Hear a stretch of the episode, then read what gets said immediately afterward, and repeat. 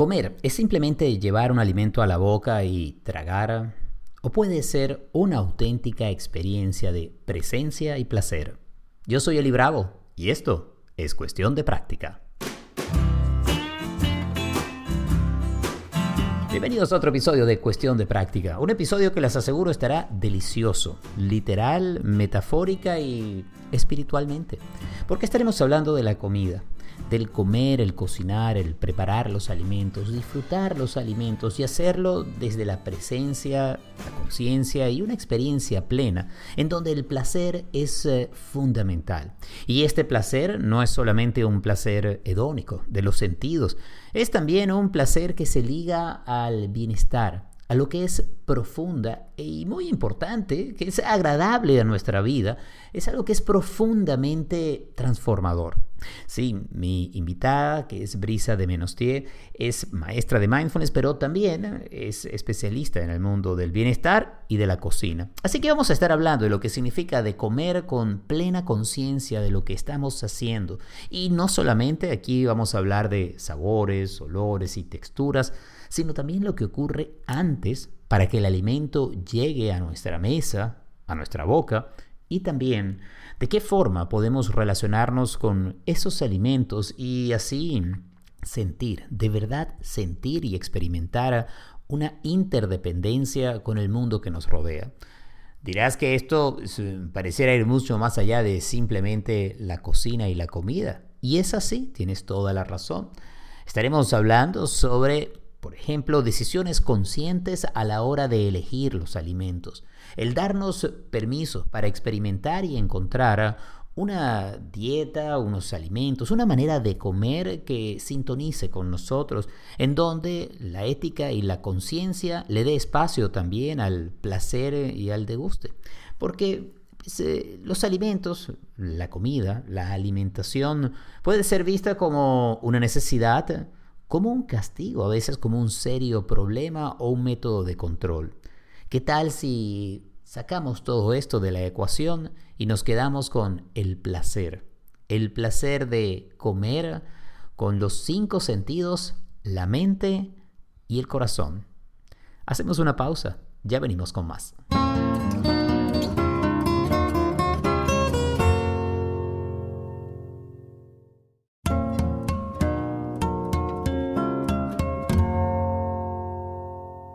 Hablemos del placer de la comida, del placer de estar presente a la hora de comer y cómo en torno al acto de comer, también de cocinar, se puede encontrar un camino muy claro hacia el bienestar, ah, hacia el disfrute y también al autocuidado.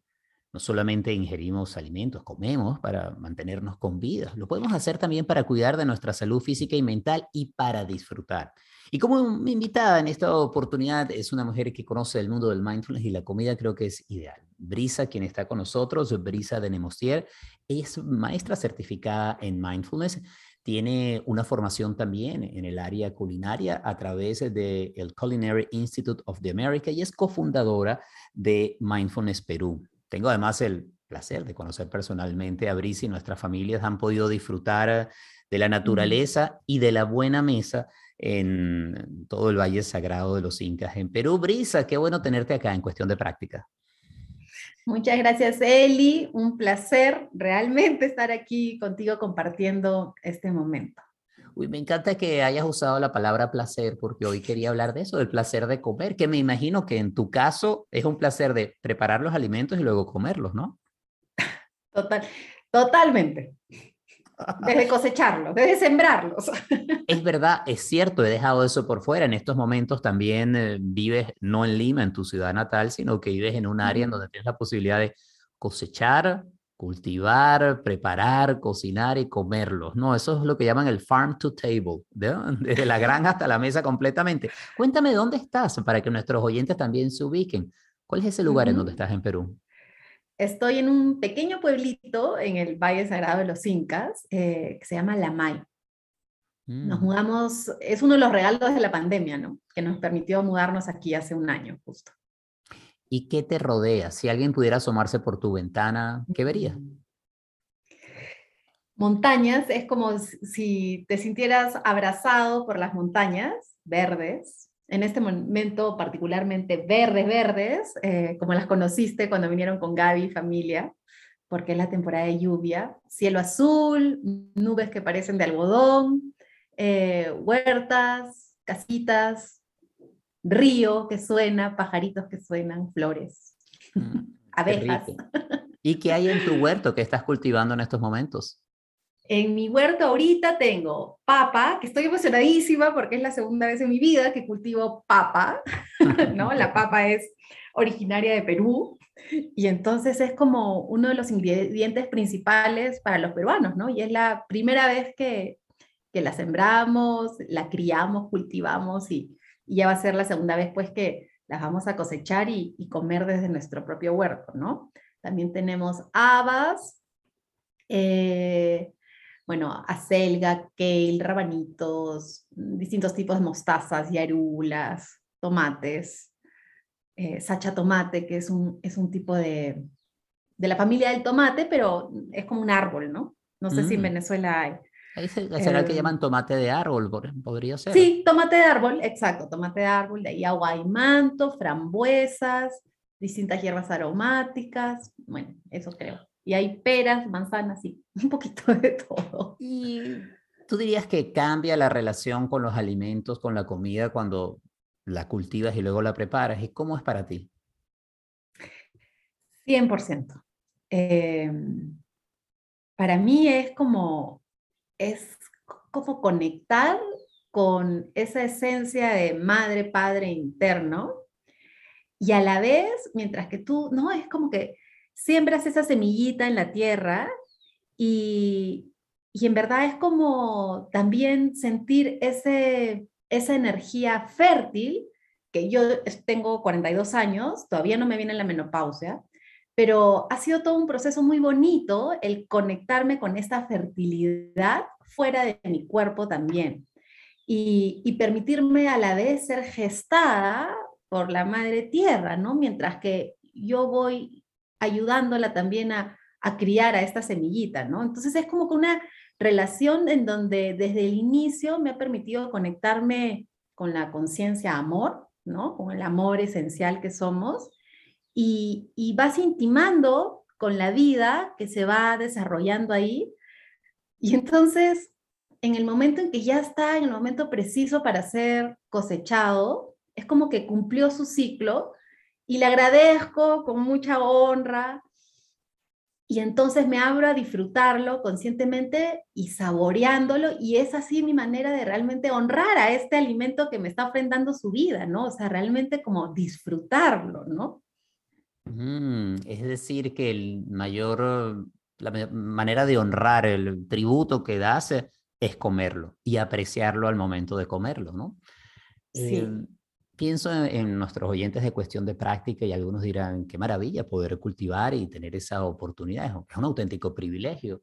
Y bueno, yo voy al mercado, al supermercado, a lo mejor hasta lo pido en línea y llega a mi casa, no tengo la dicha de poder eh, cultivar esos alimentos, pero ¿cómo alguien que hace su compra de esta manera, como lo hace en las ciudades o en los pueblos, puede rendir también entonces tributo a ese alimento que no cultivó y que recibe en su cocina. ¿Cómo se puede hacer? De una manera en donde esté presente el placer y la presencia o la conciencia. Entonces, nosotros, eh, digamos, ¿no? Las, los sentidos son esas puertas sensoriales que nos conectan con la vida dentro y fuera, ¿no? Entonces, ya sea si estás en un supermercado eh, o estás en, en esos hermosos eh, mercados que hacen en las placitas, los farmers markets, ¿no? Eh, empieza a conectar con tus sentidos, ¿no? Entonces, algo que me ayuda a mí muchísimo es conectar con el tacto, primero a través de mis pasos. Y luego, todas las verduras y frutas y los distintos productos que están ahí, ¿no? A la vista. Eh, primero me gusta conectarme con los que están más vivos, ¿no? Fuera de paquetes, ¿no?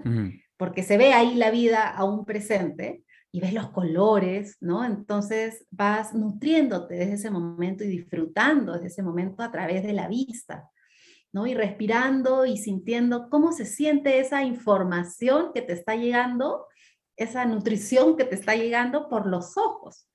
y, y, a veces sí te permiten cogerlo, o cuando ya decides que vas a comprar eso, ¿no? Empiezas a coger, no sé, una manzana y la sientes a través del tacto, y tal vez te la acercas y la hueles, y haces una pausita, y en esa pausita en que simplemente te permites disfrutar lo que esa manzana te ha brindado solamente por verla, tocarla y olerla, ya es un momento de gratitud inmenso que hace que surja la gratitud naturalmente ante este producto que te está ofrendando su vida, ¿no? Mm, me gusta eso que dices, Brisa, de la gratitud ante ese producto, porque es cierto que ese producto que está allí, vas a pagar por él, pero te va a alimentar, te va a alimentar, te va a mantener con vida, o sea que le necesitas. No es una transacción la que estás haciendo, estás recibiendo lo necesario para tú mantenerte con vida y, y pues esa ha sido también parte de la función de ese alimento. Pudo haberse quedado, por supuesto, en, en, el huerto donde creció, pero, pero está ahí, ahí contigo. ¿Cómo el elemento de la gratitud eh, incrementa el placer y, y la relación con el acto de cocinar y comer?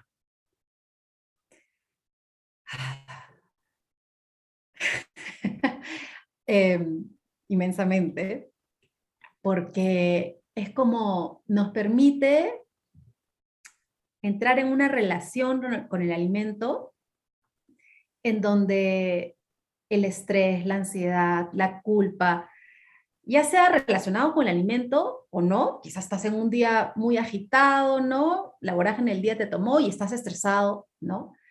Pero si te tomas una pausita para simplemente apreciar, ¿no? Contemplar ese alimento, dejarte nutrir a través de sus ojos y luego con los sentidos que van integrándose, siendo el último sentido el del gusto, es como naturalmente a través del mindfulness empieza a surgir, ¿no? Esa apreciatividad, esa gratitud al estar plenamente presente.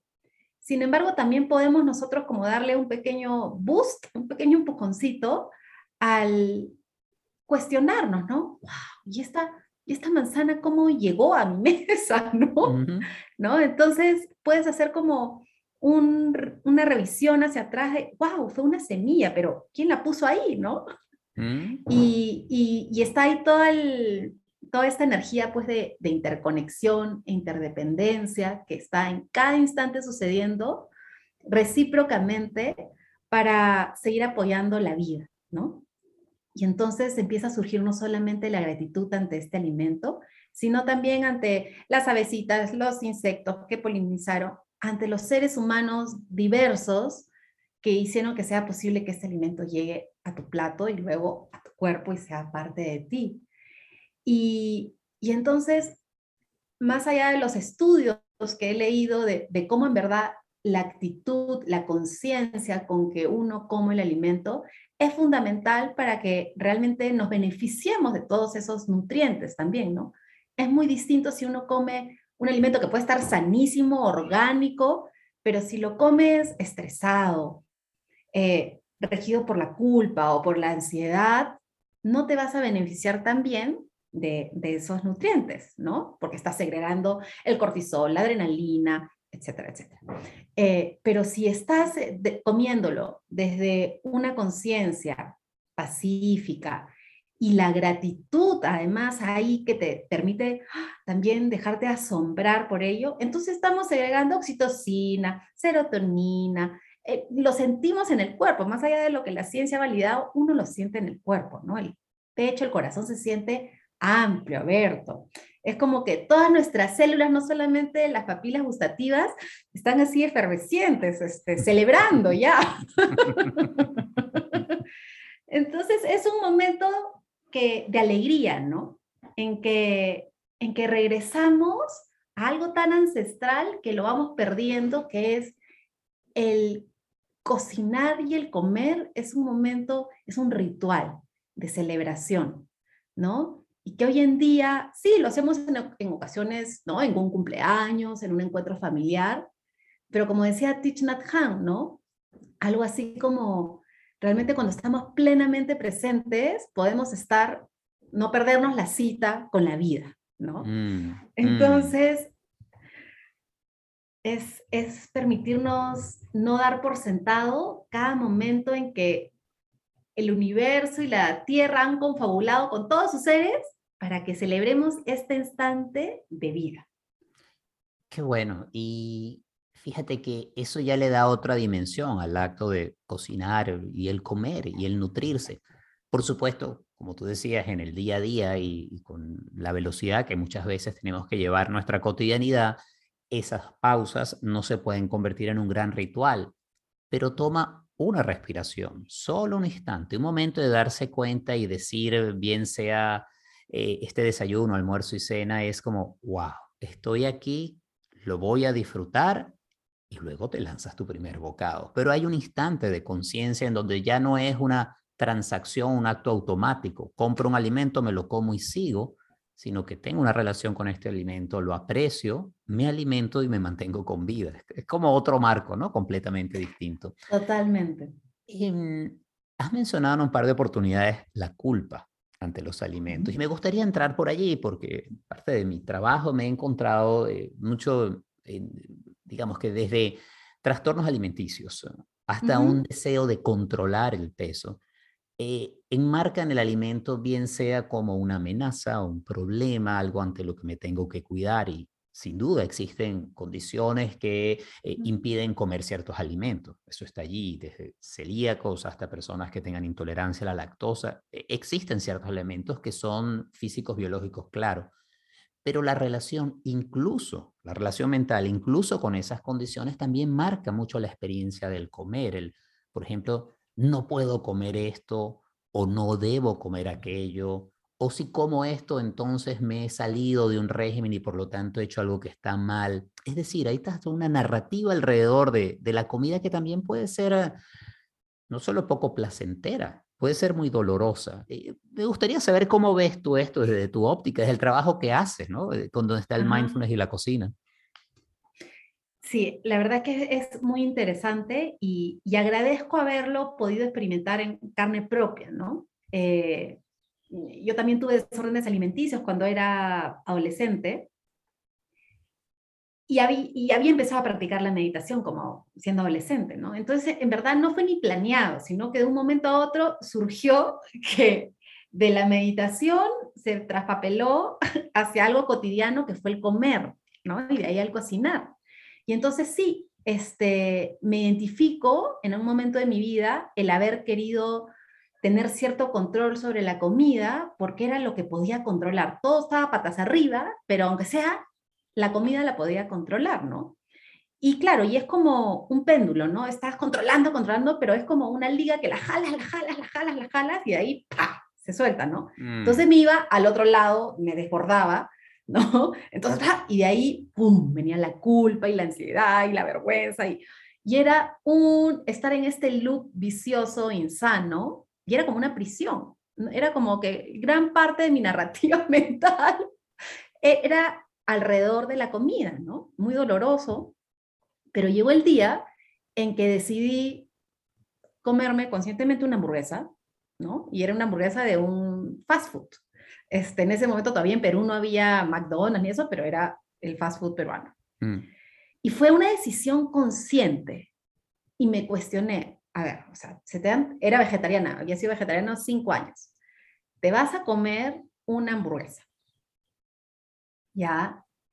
Y entonces también fui consciente en la posibilidad de cómo podía caerme físicamente, cómo me iba a sentir, en, ¿no? Física y emocionalmente después de comerme esa hamburguesa. Y dije, sí, pero toda decisión fue consciente, no me estaba engañando a mí misma, no me estaba escondiendo dentro de mí, inclusive, ¿no? Este, y así fue. Y fue la primera vez en mi vida que comí de manera mindful.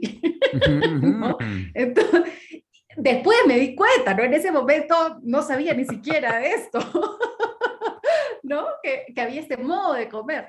Y bueno, y así fue. Y fue el inicio para para entrar en un, en un camino intuitivo, ¿no? O sea, al ser conscientes, conectamos con nuestra intuición, que, que es sabia, que siempre está alineado, eh, guiándonos para nuestro beneficio y también para el resto.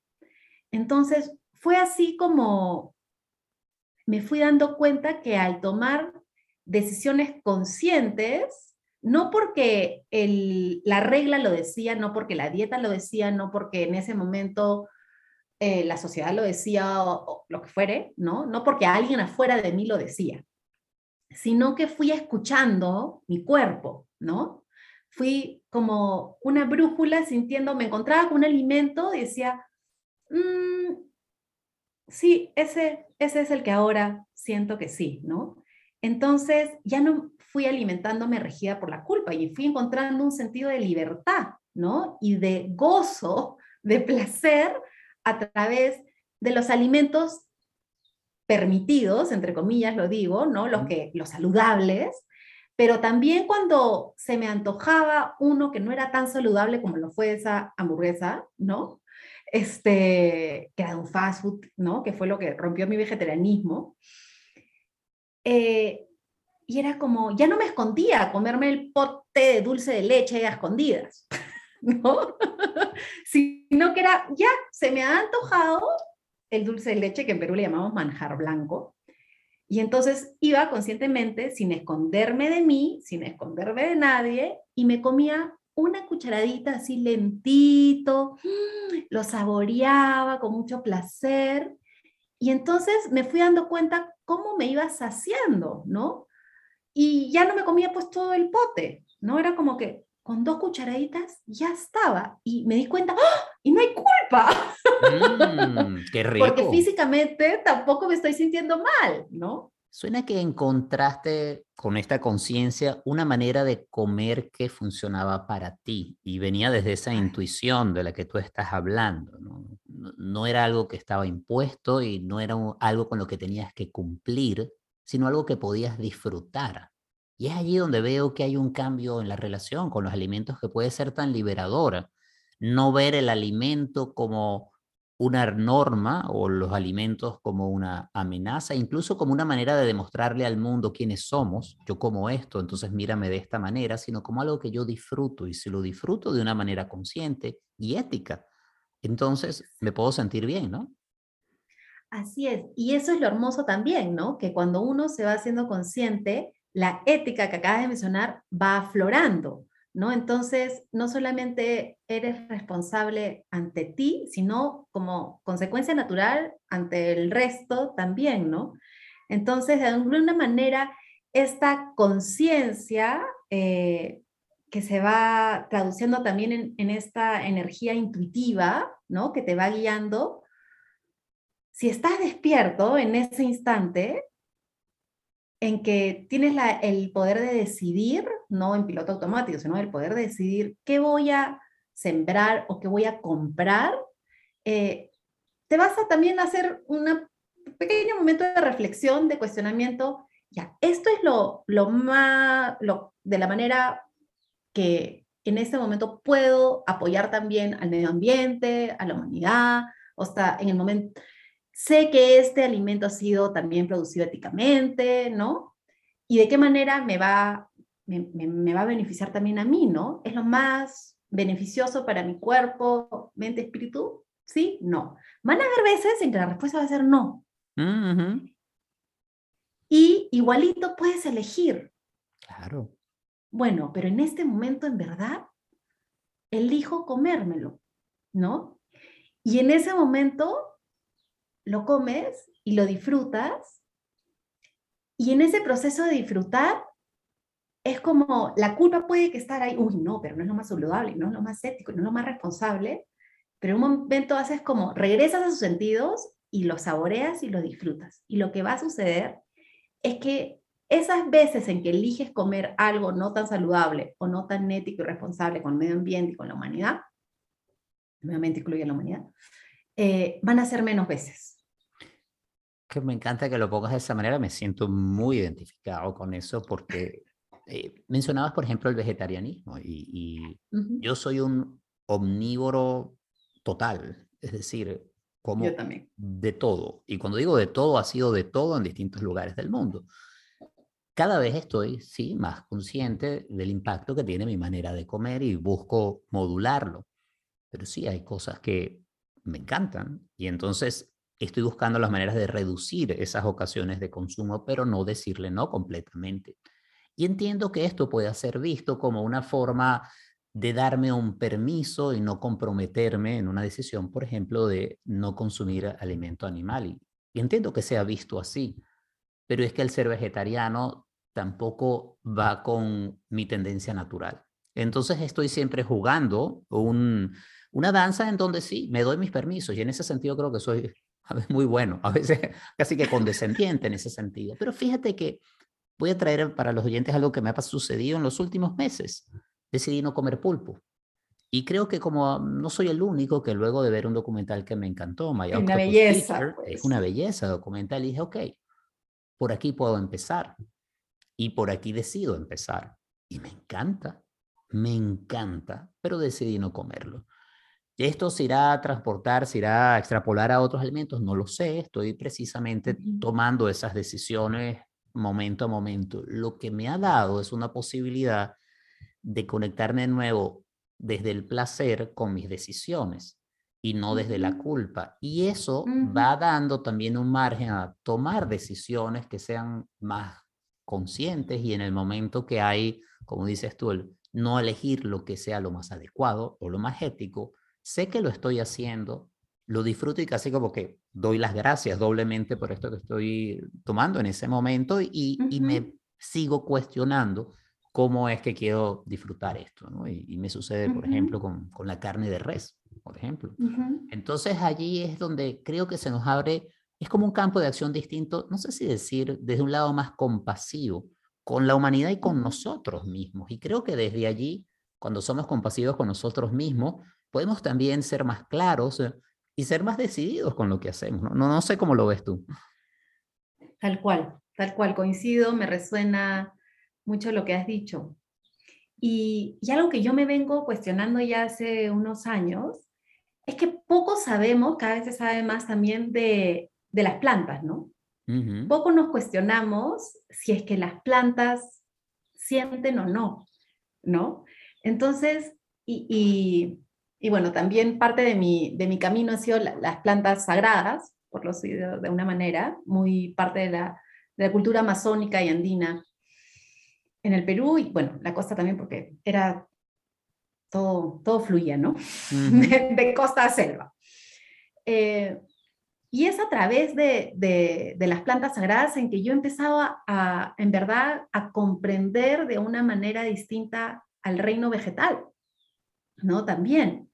Entonces, digo, ¿por, ¿por qué el animal va a ser más que, que el vegetal, ¿no? Entonces, hoy en día estoy en un lugar en que en verdad es como honro por, por igual, o sea, me como una hojita y es, o sea, gracias, gracias, gracias, porque si no, entonces no como nada, vivo del aire, todavía yo no estoy en ese nivel de, de yogini como para poder nutrirme solamente del aire, ¿no? Este, y la verdad es que me considero que soy un ser energético, pero en este oportunidad se me ha permitido encarnar un cuerpo y, y tiene esta velocidad para gozar, para sentir el placer, para saborear y, y pues cómo no le voy a dar uso a esa facultad, ¿no?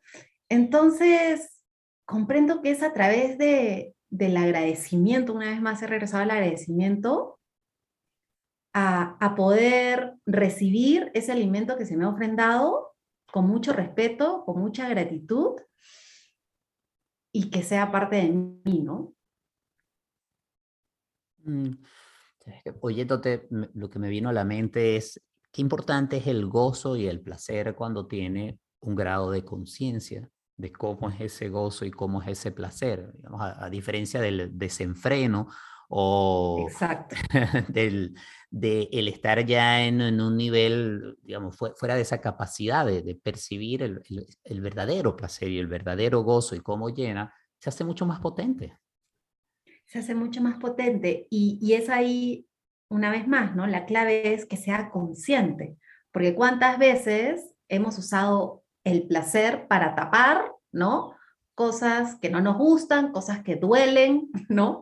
Y claro, es ahí cuando, cuando nos estamos hiriendo a nosotros y también inclusive hiriendo a otras personas, ¿no? Quizás es un instante de placer que, ya, qué rico, pero este, al, sostenido en el tiempo, ese tipo de placer inconsciente como escapatoria para tapar un dolor, una herida, un vacío, eh, no, no trae ningún beneficio a nadie, ¿no? Pero es, mm. es la conciencia llevada al placer.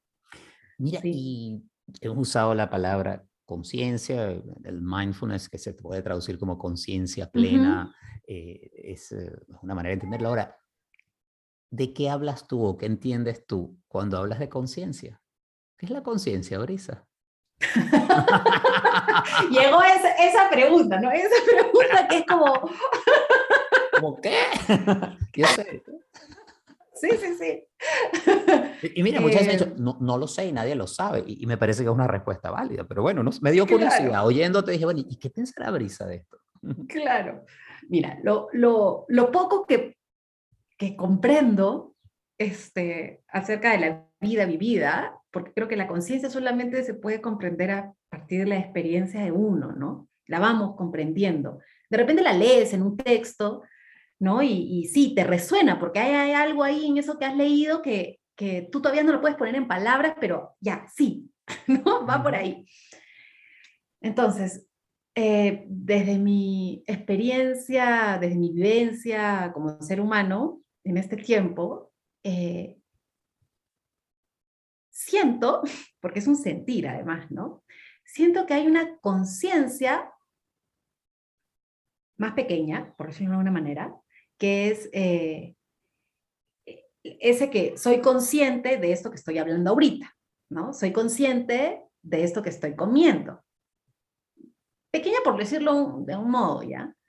Pero hay una conciencia que es consciente de esa conciencia que es consciente de lo que está comiendo o lo que está diciendo. Y a eso yo lo llamo también como, no sé, pues a eso ya es como la esencia que somos, que nos habita y que va más allá de, este cuerpo y que está presente en cada partícula y donde todos estamos unificados. Sí, y, te entiendo y, lo he sentido así. Quizás pueda sonar en principio casi como que un trabalengua.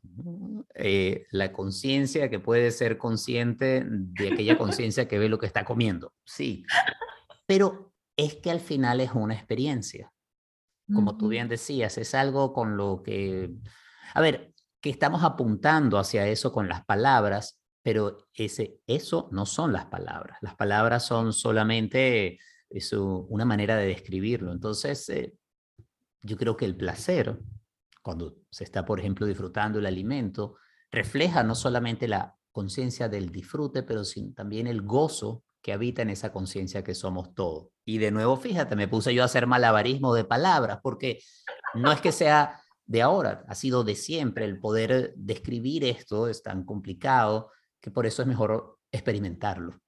Entonces ahí sabes, no por lo intelectual, sino por la experiencia. Pero bueno, de eso, de eso se trata mucho el, el trabajo y la práctica. Brisa, no sabes cuánto he disfrutado esta conversación y, además hablándolo en algunos momentos, por supuesto, he recordado lo, lo, rico que comimos en el viaje, que además yo agradezco inmensamente.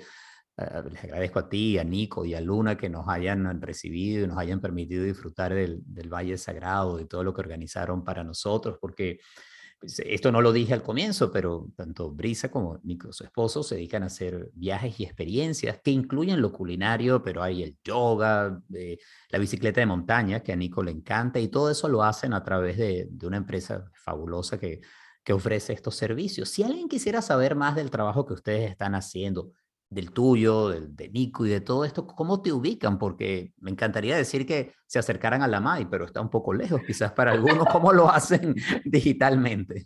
Sí, eh, bueno, la verdad es que no somos muy, no, no, somos muy tecnológicos. Pero bueno, Nicolás tiene una página web y una página en Instagram eh, que se llama Tanit Trails. Y, yo otra que se llama Mindfulness Perú, que por ahí va toda la, la vertiente ¿no? de mindfulness. Creo que por, por esos dos lugares nos, nos pueden ubicar. ¿Podrías eh, deletrear Tani, sobre todo que es ya una palabra más difícil de, de seguir? Eh, T de, de tío, T-A-N-T, una T más, R-A-I-L-S. Tanit es la diosa, es una diosa fenicia de la naturaleza. Mm. De, trails, ¿no? De caminos. De los senderos. Qué bueno, qué rico. Y si no eso, Mindfulness Perú.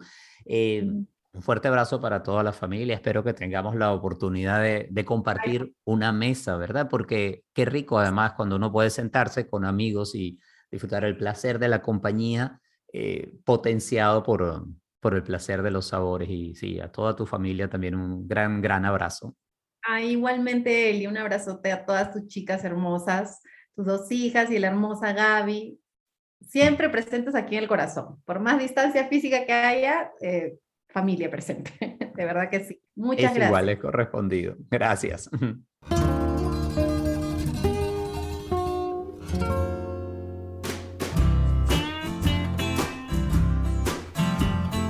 así llegamos al final de esta edición de Cuestión de Práctica. Un millón de gracias por acompañarnos, por permitirnos estar junto a ti y también por compartir el podcast, porque si te gustó y lo compartes, nos ayudas así a alcanzar a más personas a través de Cuestión de Práctica. Este podcast es posible gracias al apoyo amoroso y constante de Gaby Contreras. La música original es de Simón de Franca. Eh, la edición, el montaje de Andy Grafe. Y yo soy Eli Bravo. Si quieres saber más de mi trabajo, te invito a que visites mi página elibravo.com, donde están los audios de mis meditaciones eh, guiadas disponibles completamente gratis en Insight Timer.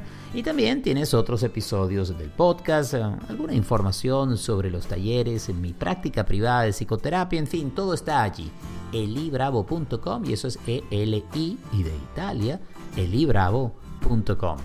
Pásala de maravilla, espero que nos encontremos pronto a través de este podcast y seguimos en sintonía.